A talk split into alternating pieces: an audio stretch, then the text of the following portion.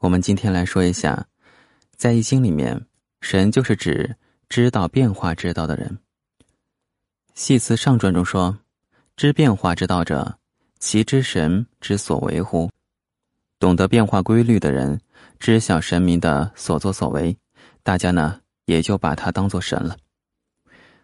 我们把通达变化称作了解事态，却把阴阳变化不可测定的事态叫做神妙。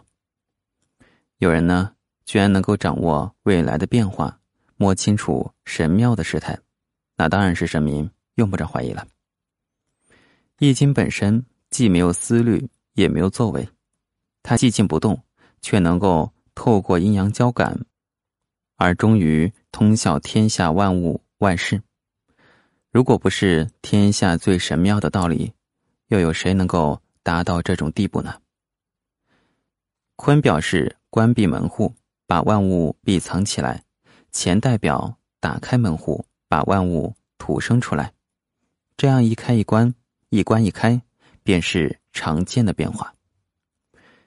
用来推知未来的变化，叫做会通，把变化显现出来，称为表象。变化成有形的器具，使用它就是效法。反复不断的利用这些器具，却不知道。他们的原理，那岂不是十分神妙的？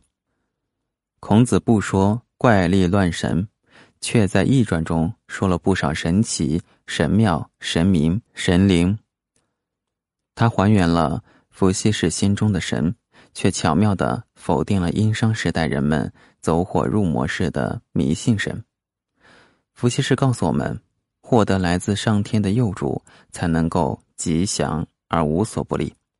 但是呢，他又指出，天下之动，真夫一者也。意思是，天下万事万物的一切活动，都应该坚守真正的精诚专一，也就是回归原点，既人又诚。可见，上天助佑与否，完全看我们的道德实践，正或者是不正，当位或者是不当位，求神不如求人。求人不如求己，只有修己以诚、自律自主，上天呢才会加以佑助。所以呢，积善之家必有余庆。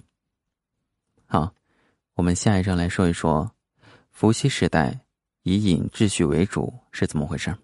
欢迎关注。